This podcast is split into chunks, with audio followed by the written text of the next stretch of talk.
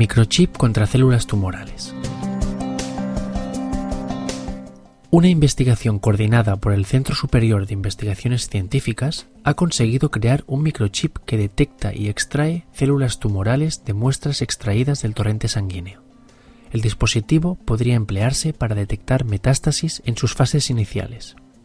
Los ultrasonidos emitidos por una pequeña pieza de cerámica adherida a uno de los cantos del chip son la base de esta nueva tecnología.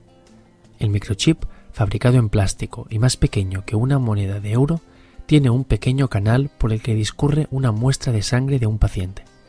Al aplicar ultrasonido en una zona de la parte transversal del canal, la fuerza de radiación que ejerce la onda ultrasónica provoca que las células tumorales, con mayor tamaño y densidad, sean conducidas y recolectadas en ese punto.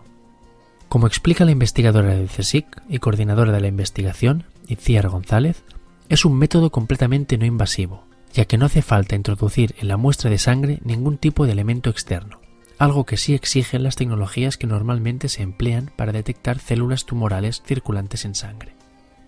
La eficiencia en la recolección celular depende del tamaño del canal por el que fluye la sangre.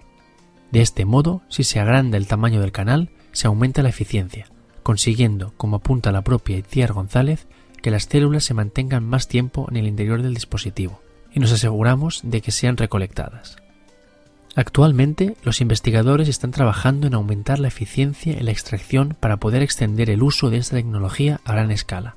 Como explica González, en determinadas condiciones hemos conseguido una captura de células tumorales circulantes de hasta un 67%, aunque como apunta, la recolección se ve perjudicada cuando entran en los conductos de salida pequeñas burbujas de aire del exterior.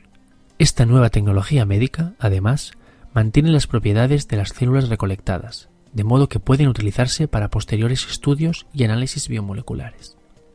Como apunta la investigadora principal, el análisis de muestras tomadas en biopsia sigue siendo la mejor manera de examinar un tumor, pero esta técnica es difícil de aplicar en fases tempranas. Todavía queda mucho trabajo, pero la lucha contra el cáncer tiene un aliado más en Europa, donde además del grupo dirigido por González, otros investigadores también trabajan con microseparadores ultrasónicos similares, como en la Universidad Sueca de Lund.